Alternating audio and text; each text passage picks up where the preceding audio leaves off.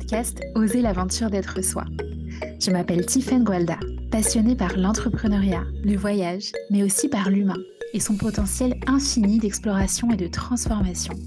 J'ai commencé jeune ma quête de sens et mon engagement dans des projets à impact positif m'a amené dès mon adolescence à parcourir le monde. Aujourd'hui, je crée chaque jour la vie et le métier qui m'inspirent profondément et qui contribuent positivement au monde et j'accompagne d'autres personnes à le faire. Je suis convaincue que la plus grande des aventures est celle qui nous invite à plonger au cœur de ce que nous sommes et de ce qui nous anime véritablement. À travers ce podcast, j'invite chacun à explorer avec moi ce qui le rend vivant, vibrant et à dépasser ses peurs pour oser pleinement la grande aventure d'être soi. Alors, on y va? Embarquement immédiat pour un voyage transformateur au cœur de soi. Bonjour à toutes et à tous et bienvenue dans ce nouvel épisode en solo. Je me réjouis de vous retrouver parce qu'il n'y a pas eu d'épisode en solo il y a 15 jours après une courte, courte pause. Et la raison pour laquelle il n'y a pas eu d'épisode, c'est qu'il y a 15 jours, on a déménagé avec Erwan dans une nouvelle maison. Ah, donc on est toujours au Sénégal, en Basse-Casamance. On a déménagé à 5 minutes de chez nous, dans une maison qui est plus grande, plus spacieuse, dans laquelle on va être super bien installé pour déployer nos projets, notre créativité. Et pour l'anecdote, le jour où on a déménagé, j'ai enregistré le matin même l'épisode de podcast avec Gaëlle, Bassaldari, sur l'importance de respecter son cycle menstruel, de respecter son énergie. Et c'était pour moi une semaine intense avec le déménagement et aussi parce que c'était la première semaine de mon cycle. Et donc je me suis vraiment autorisée je pense que c'est suite à l'épisode que j'ai enregistré avec Gaëlle, finalement à lâcher, à me prioriser, à prioriser mon énergie et à me reposer en cette semaine parce que j'en avais vraiment grandement besoin. Et que pour moi, ce qui est important, même si évidemment mon engagement dans ce podcast est très important, c'est que mon activité soit et que mon activité reste à mon service, qu'elle respecte mon écologie personnelle et vous allez voir, on va en parler dans cet épisode.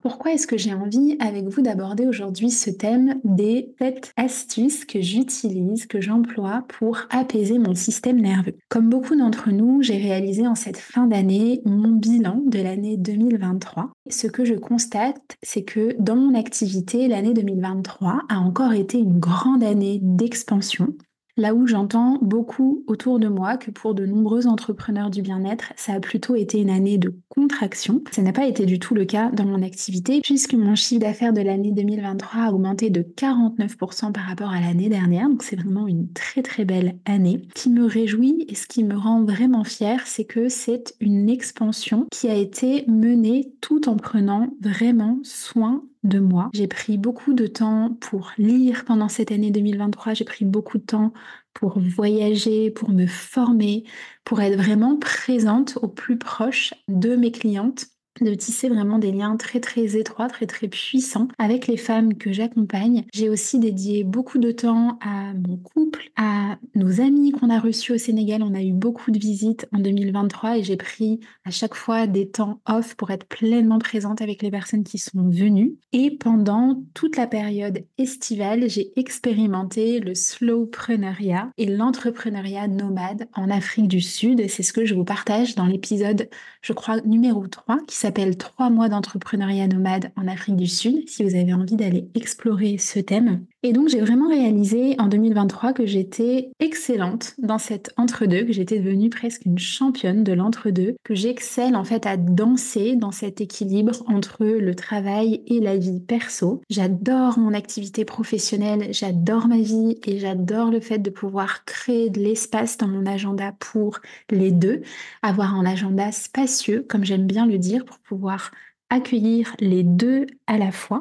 À la fois, ça a été extraordinaire pour moi de le vivre pleinement en 2023. En même temps, ce dont je me suis aperçue, et c'est ma grande prise de conscience de fin d'année 2023, début d'année 2024, c'est que même si j'excelle dans cet entre-deux, je n'ai pas assez pris de temps 100% off.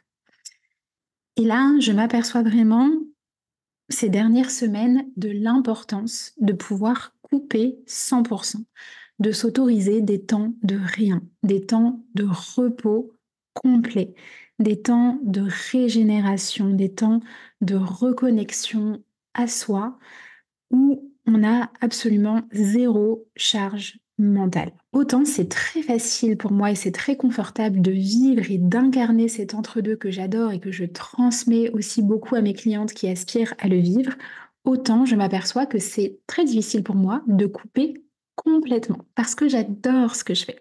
Et donc ça, c'est ma grande prise de conscience vraiment qui a eu lieu, je pense, mi-décembre. Et donc j'ai décidé de prendre des vacances. En réalité, en 2023, j'ai coupé 10 jours seulement, 100%, même si j'ai eu plein de moments euh, d'entre-deux. Et donc 10 jours euh, sur 52 semaines, je trouve que c'est pas suffisant. Donc là, j'ai vraiment décidé de prendre le taureau par les cornes et de euh, m'offrir cette semaine, ces 10 jours de vacances de mon agenda début février. Et donc le podcast est diffusé le 4 février, c'est le jour où je suis en vacances pour les 10 prochains jours. Ce que j'ai envie de vous partager, c'est entre la prise de conscience qui a eu lieu mi-décembre et là, j'avais encore presque deux mois à tenir et vraiment, je commençais à sentir que mon système nerveux était presque dérégulé du fait de ne pas s'être assez reposé, de ne pas avoir suffisamment reposé mon mental, parce qu'en réalité j'ai eu beaucoup de temps de repos physique, mais pas tellement de repos mental. Cette dérégulation a commencé à entraîner du stress, à entraîner des insomnies, de la difficulté à dormir. Et donc, je me suis dit qu'il fallait que je puisse mettre des choses en place pour pouvoir apaiser mon système nerveux avant les vacances. C'est vraiment ce que j'ai envie de vous partager dans cet épisode parce que moi, je suis quelqu'un qui a tendance à être très peu stressé, d'être naturel assez calme, assez ancré, voilà, avec vraiment un système nerveux apaisé. Et je sais que ce n'est pas le cas de la majorité des gens. C'est génial parce que ben, ça me permet de pouvoir l'expérimenter pour aussi pouvoir vous partager des clés de comment est-ce que moi je fais dans ces situations-là. Ce que j'ai envie de vous partager, donc par rapport au système nerveux, le système nerveux autonome, c'est vraiment ce qui permet à notre corps de se réguler, de réguler tous nos processus physiologiques et dans le système nerveux, on va retrouver deux branches, la branche sympathique et la branche parasympathique. La branche sympathique du système nerveux, c'est la pédale d'accélérateur du corps. C'est ce qui se passe quand on est activé, quand on est en présence d'un danger, d'un danger qui est potentiel ou avéré. Et à ce moment-là, notre rythme cardiaque va s'accélérer, notre respiration va s'accélérer, tout dans notre corps s'accélère et notre corps se prépare, se mobilise pour pouvoir fuir ou se défendre. La branche parasympathique de notre système nerveux, c'est plutôt la pédale de frein de notre corps. C'est ce qui se passe quand on est relaxé. C'est ce qui se passe quand on est détendu, quand on se sent en sécurité. Et donc, toutes nos fonctions vont se ralentir, la respiration va s'apaiser, le rythme de notre cœur va ralentir, notre température corporelle va baisser. Et donc, c'est vraiment voilà, ce qui régule tous nos processus physiologiques. Et vous le savez, la vie circule là où c'est détendu. Et donc, c'est vraiment important d'apprendre à réguler son système nerveux parce que c'est dans cet état de détente que je peux me régénérer, que mon corps peut se régénérer. C'est dans cet état de détente que j'ai accès à mes rêves, à ma créativité, à toutes les ressources qui sont présentes à l'intérieur de moi, auxquelles j'ai tendance à ne plus avoir accès quand je sens que je suis activée et que, clac, mon système nerveux sympathique se met en route. Quelles sont les différentes astuces que j'utilise, que j'ai utilisées pendant cette période-là et que j'utilise régulièrement en fait, parce que c'est vraiment un travail en fait du quotidien que de prendre soin de soi et de prendre soin de son système nerveux. La première astuce pour moi, quand on sent qu'on a tendance à être trop dans sa tête, à avoir un mental qui est très chargé, qui a du mal à s'arrêter, qu'on a une grande charge mentale et qu'on a vraiment cette sensation d'être trop dans sa tête, c'est de revenir dans le corps. Ça paraît évident quand je le dis comme ça, et pourtant c'est ce qu'on fait trop peu souvent, et c'est tellement, tellement important. Il y a quelques semaines, j'avais interviewé sur le podcast Anouk Coroller dans un épisode qui s'appelle Naviguer avec la vie. Et Anouk, il n'y a pas longtemps sur les réseaux sociaux, elle a partagé une phrase dont je ne sais plus qui est l'auteur, mais cette phrase m'a beaucoup marqué. Elle disait Live in your head, you're dead. Si on vit dans notre tête, on est mort. Pourquoi est-ce qu'on est mort? Parce que notre tête, notre mental vraiment, son but, c'est pas qu'on soit la version la plus épanouie de nous-mêmes, mais c'est qu'on soit en sécurité. C'est qu'on puisse être dans un état de survie. Et donc, ça va être très important pour pouvoir apaiser notre système nerveux de revenir dans le corps. Moi, ce que je fais à ce moment-là, c'est que je vais, et donc ce que j'ai fait ces derniers temps, je me suis remise au cours de yoga. Donc, je pratique le yoga une fois par semaine. J'essaie d'aller surfer deux ou trois fois par semaine en fonction des conditions. Donc, en général, j'essaie d'y aller le samedi, dimanche, et puis d'y aller une fois en plus dans la semaine. Cette semaine, j'y suis allée quatre fois d'affilée. C'est une grande semaine de surf pour moi et je me rends compte à quel point ça me fait du bien, à quel point ça me permet de mieux dormir, à quel point ça me permet d'être détendue après une session de surf. Ça va être aussi d'aller marcher au bord de l'océan, d'aller courir sur la plage, de danser, voilà, vraiment en tout cas de renouer le contact avec le corps. Et le fait de revenir dans son corps et de faire plus de sport, ça va nous aider à baisser le taux de cortisol et à revenir dans ce système nerveux parasympathique détendu. Ensuite, la deuxième astuce, ça va être de reconnecter profondément à la nature. J'ai eu cette conversation il n'y a pas longtemps avec mon groupe de mastermind de femmes entrepreneurs que j'accompagne dans l'expansion de leurs activités et on parlait de ce qui nous amène de la sécurité intérieure. Il y a plein d'éléments de réponse, ça pourrait être l'objet d'un podcast entier, mais pour moi, l'une des clés, en plus du fait de se connecter à toutes les ressources qu'on a à l'intérieur de nous, ça va être d'avoir des lieux en pleine nature qui sont des lieux ressources. Et quand on regarde un coucher de soleil, quand on va se balader en forêt, il y a vraiment quelque chose qui s'apaise à l'intérieur de nous. D'ailleurs, c'est très connu, je ne sais pas si vous avez déjà entendu parler de sylvothérapie ou des personnes qui font des bains de forêt. C'est vraiment une pratique qui vient, je crois, du Japon ou de Corée, qui permet en quelques instants de se reconnecter profondément à la nature et de baisser le taux de cortisol dans le corps. Donc, passer du temps en nature. Moi, en général, il y a pas une journée qui ne se passe sans que j'aille regarder le coucher du soleil au bord de l'océan. Maintenant qu'on a un beau jardin, là on a déménagé, j'adore passer du temps dans le hamac et regarder les filaos, les flamboyants, les palmiers, la végétation qui est dans le jardin. Ça a vraiment un pouvoir magique et ça nous permet tout de suite de revenir en fait dans le réel, là où trop souvent, quand on est activé, quand on a le mental qui tourne en boucle, on est dans des scénarios fictifs on est dans nos to-do list et on n'est pas en fait dans la présence. Donc se connecter à la nature, ça va vraiment aussi nous ramener dans l'ici et maintenant.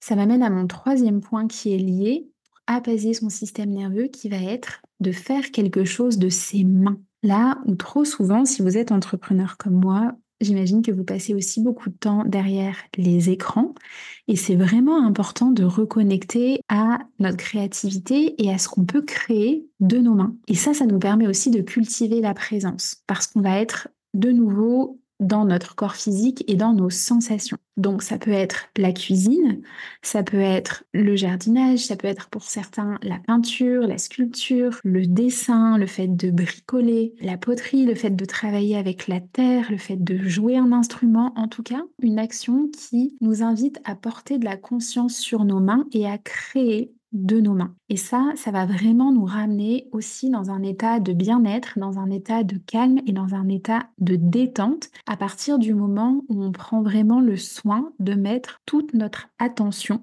sur ce qu'on est en train d'expérimenter. Je fais attention dans le mot que j'emploie parce que j'ai failli employer le mot faire et justement, l'idée ce n'est pas d'être dans quelque chose qui serait de l'ordre du faire, mais vraiment de prendre un temps pour être. Donc quand je parle de cuisiner, je parle pas de faire la cuisine, mais vraiment être dans cette créativité, dans ce rapport sensoriel aussi à la cuisine. Ça va être vraiment être au contact des sens, regarder les couleurs, écouter le son quand on est en train de couper les aliments, etc. Vraiment de, de prendre un temps pour revenir dans l'être. Ensuite, le quatrième point pour apaiser son système nerveux, ça va être de couper les réseaux sociaux. Et là, c'est pareil, on le sait tous. Mais est-ce qu'on le fait vraiment? On a beau savoir qu'on passe en moyenne trois heures sur nos téléphones, dont beaucoup passent dans les réseaux sociaux. Est-ce que pour autant, on prend vraiment soin d'appliquer et de se poser des limites? Et moi, c'est ce que j'ai fait ces, dernières semaines. Euh, j'ai mis plusieurs limites en place. Alors, j'avais déjà une limite sur Instagram et sur euh, Facebook. Mon Facebook, j'y vais presque jamais, surtout Instagram, qui est limité à une heure. Donc, c'est génial parce qu'aujourd'hui, on peut paramétrer nos temps d'écran grâce à nos téléphones. Et donc, en général, moi, au bout d'une heure, Instagram m'annonce que j'ai euh, expiré mon temps pour la journée. Et si je suis dessus plus de 20 minutes à la suite, il va me suggérer de faire une pause. Et cette pause, en fait, à quoi est-ce qu'elle sert? Elle permet de remettre de la conscience. Parce que souvent, ce qui se passe, c'est qu'en fait, notre attention va être complètement absorbée par ces applications qui sont conçues, pour rappel, par les meilleurs ingénieurs du monde pour nous faire y rester le plus longtemps. Une autre limite que l'on peut mettre, c'est de faire en sorte que notre téléphone ne passe plus le pas de notre chambre, ne franchisse plus la porte de notre chambre. Donc moi, en général, j'ai aussi une limite pour ne plus utiliser les applications, même WhatsApp, messages, etc. à partir de 22 heures. Et j'essaie, si possible, de laisser mon téléphone en dehors de la chambre.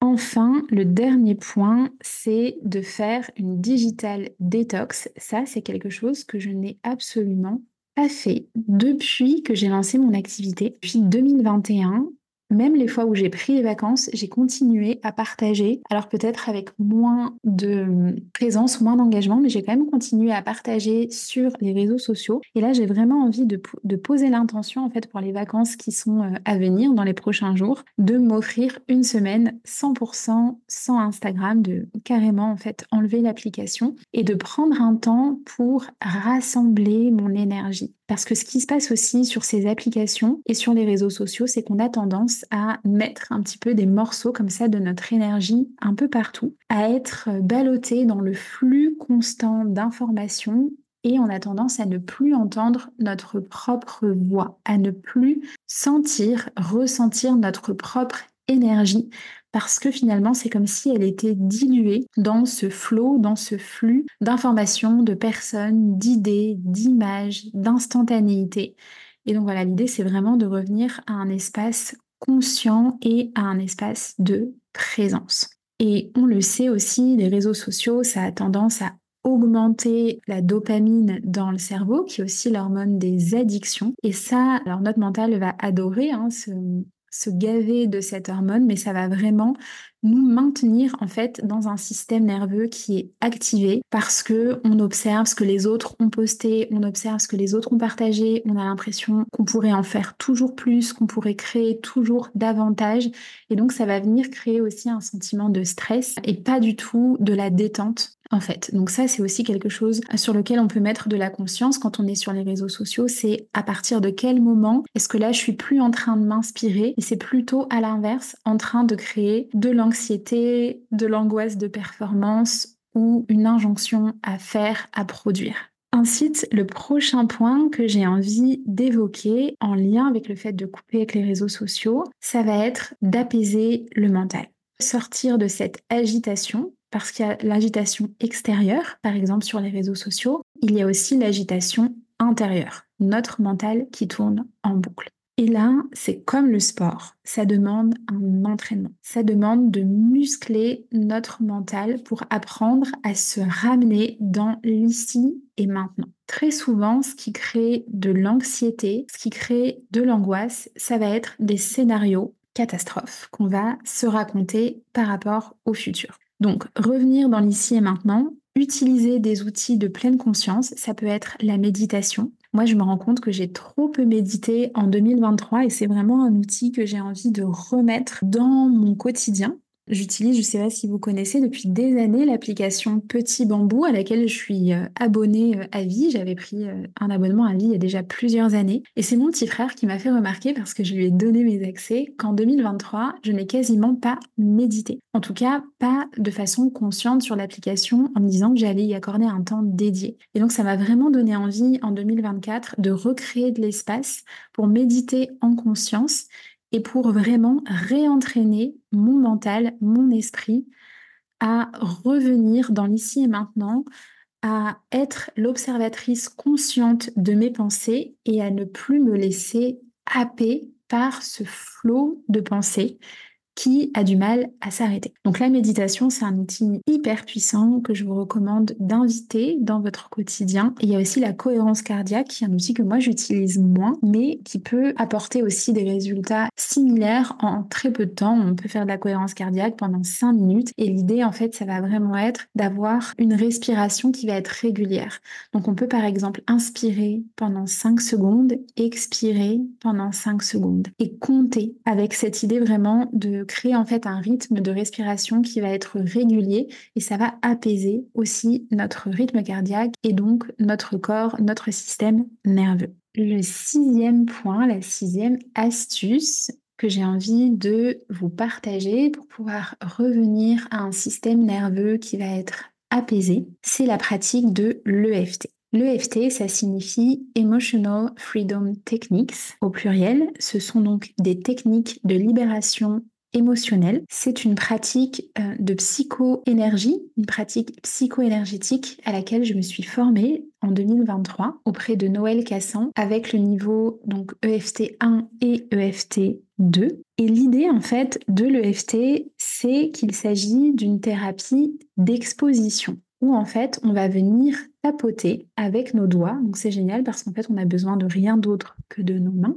Et on va venir tapoter sur des points qui sont des méridiens d'acupuncture pour nous permettre de faire circuler l'énergie et les émotions dans le corps. Et là où c'est extraordinaire, c'est que donc pendant qu'on est en train de tapoter, on va répéter des phrases et on va, euh, en général, on va employer des phrases et on va penser à une situation qui nous active. Donc une situation qui génère du stress. On peut travailler en EFT vraiment sur des gros traumas, sur des stress post-traumatiques, mais aussi sur des petits stress et des petites émotions du quotidien. Un examen, de la colère, un moment où euh, on a de l'angoisse par rapport à une certaine euh, situation professionnelle. Et en fait, l'EFT, c'est vraiment une thérapie d'exposition dans le sens où pendant qu'on est en train de dire des phrases ou de penser à une situation qui nous active, donc qui active notre système nerveux sympathique, on va tapoter sur ces fameux points qui sont des méridiens d'acupuncture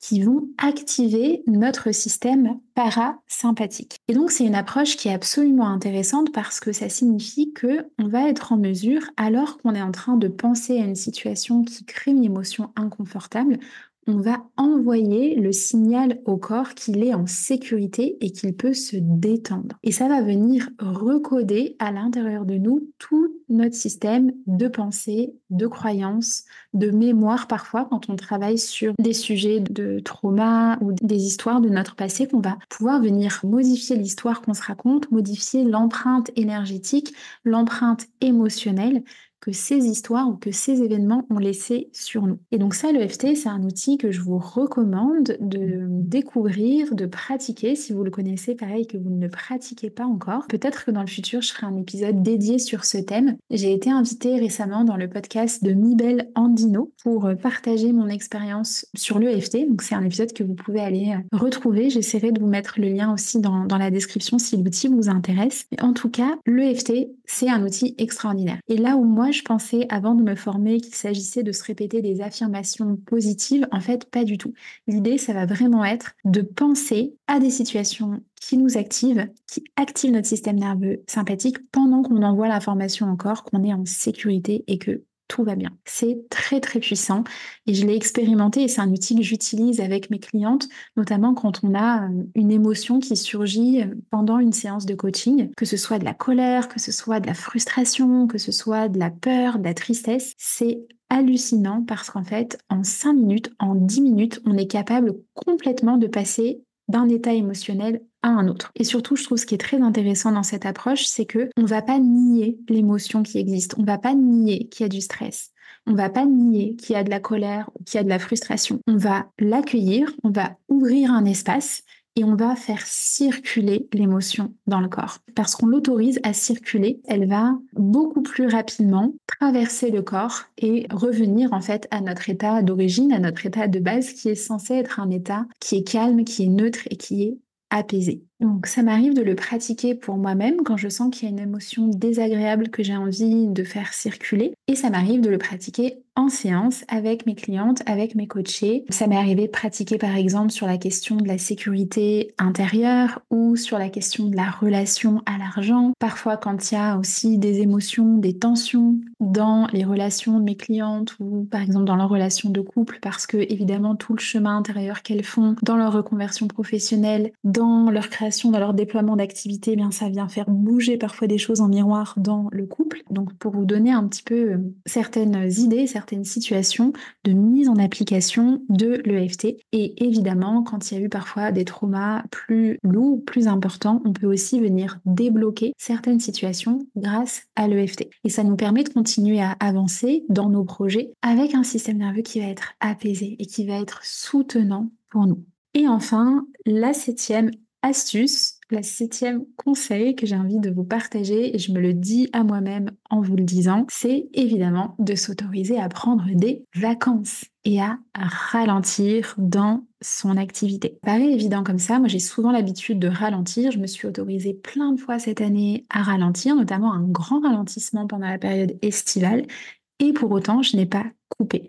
Donc je dirais même plus loin dans ce point-là, je dirais s'autoriser à couper complètement, vraiment en fait, de tout dans son activité professionnelle. Pas de rendez-vous, pas de message, pas euh, de mail, en fait, rien n'a pensé, rien à faire et juste à être. C'est ce que j'ai l'intention donc de m'offrir dans les prochains jours. À où vous écoutez ce podcast, je suis officiellement en vacances. Le podcast, ça y est, est sorti pour les dix prochains jours.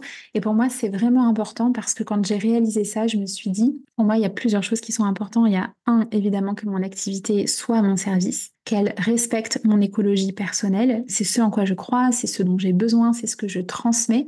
Et c'est aussi pour moi très important de pouvoir incarner ce que je transmets. Et donc, pour les dix prochains jours, je serai 100% off. J'ai l'intention de passer deux jours à Dakar où je vais retrouver une amie et puis ensuite je pars une semaine en Tunisie pour le mariage d'une amie très chère à mon cœur que je me réjouis de retrouver. Et j'ai vraiment en fait l'envie, l'intention de m'appliquer moi-même cette médecine de la présence, cette médecine du voyage, cette médecine du mouvement qui me fait tellement, tellement de bien et que j'ai envie aussi de pouvoir offrir et proposer, notamment aux femmes qui me rejoindront fin mars pour la retraite en Casamance, qui aura lieu du 22 au 30 mars. Et en fait, ça me paraît évident que j'ai envie de pouvoir arriver reposer, ressourcer, régénérer dans cette aventure pour pouvoir leur faire vivre aussi l'importance de déconnecter, l'importance de la présence, de l'ancrage. On va travailler aussi sur toutes ces différentes notions de sécurité intérieure, de connexion à soi à la nature, au vivant autour de soi. Et donc pour moi, la clé numéro un avant ça, c'est d'incarner et de m'appliquer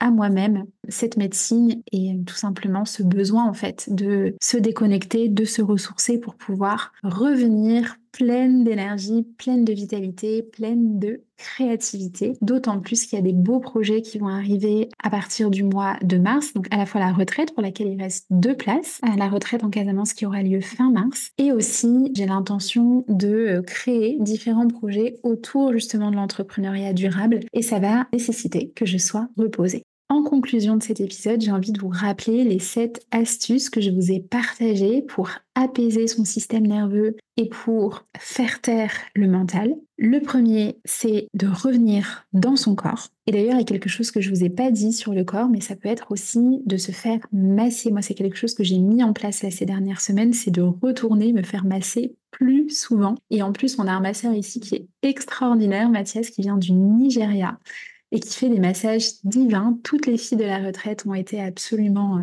époustouflées l'année passée. Donc se faire masser, faire des câlins, vraiment en fait être dans le toucher.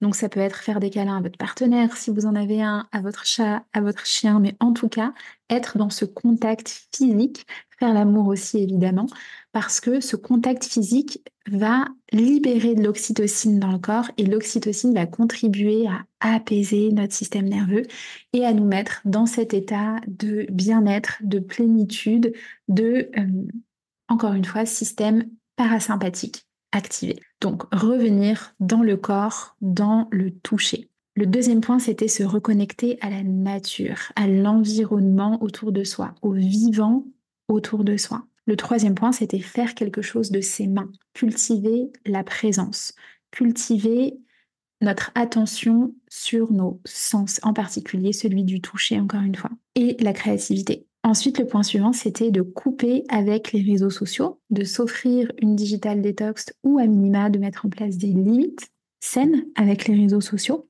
Ensuite, d'apaiser le mental et ou de muscler sa capacité à faire taire le mental.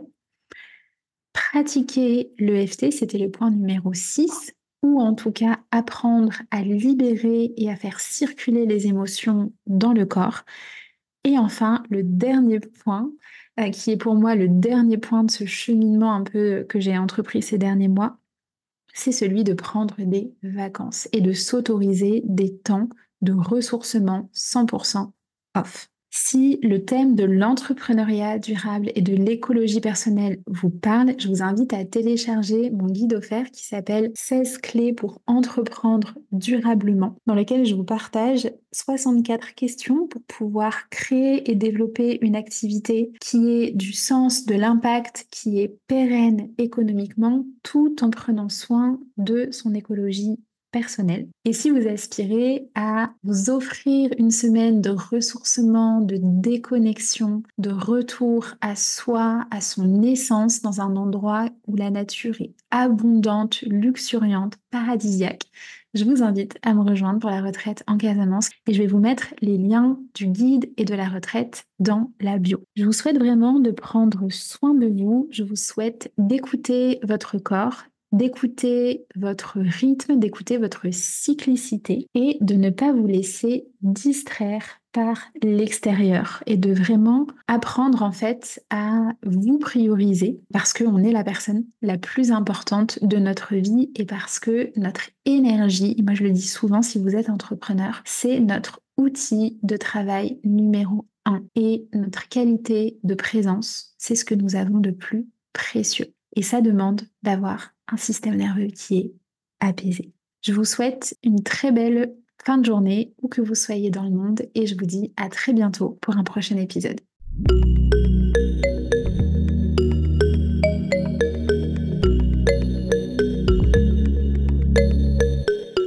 Merci pour votre présence. Si cet épisode vous a plu, je vous invite à le partager avec vos proches pour continuer à semer ensemble des graines d'inspiration. Vous pouvez également noter le podcast pour contribuer à le rendre plus visible et vous abonner pour être tenu au courant des prochains épisodes. Enfin, pour suivre mes aventures et connaître l'actualité de mes programmes et accompagnements, retrouvez-moi sur ma page Instagram Tiffen Gualda. À très vite!